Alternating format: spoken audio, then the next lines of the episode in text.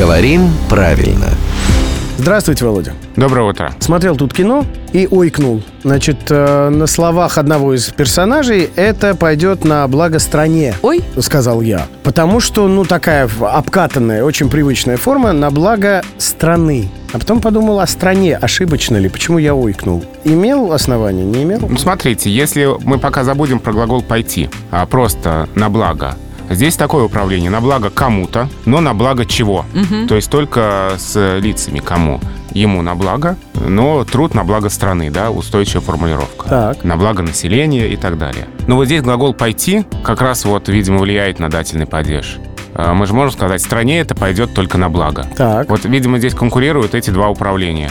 Пойти чему, а на благо чего? То есть, по сути, пойдет на благо страны и стране абсолютно равнозначные варианты. Вот я бы сказал так. А Если бы это слово «страна» было бы рядом с глаголом «пойти», тогда бы дательный падеж был бы более оправдан. Это пойдет стране на благо. Да. Ну, в таком случае на благо и во благо. Пойдет стране во благо, можно сказать? Можно. То да. есть тоже э, практически нет никакой разницы. Да, а здесь сама по себе конструкция не очень удачная. Зря ты ойкал, Рубен. Ну, в общем, опять, можно было не париться. Ну, зато теперь я точно знаю, что можно было не париться. А так бы парился и дальше. Ну, попаришься в новогоднюю ночь в бане.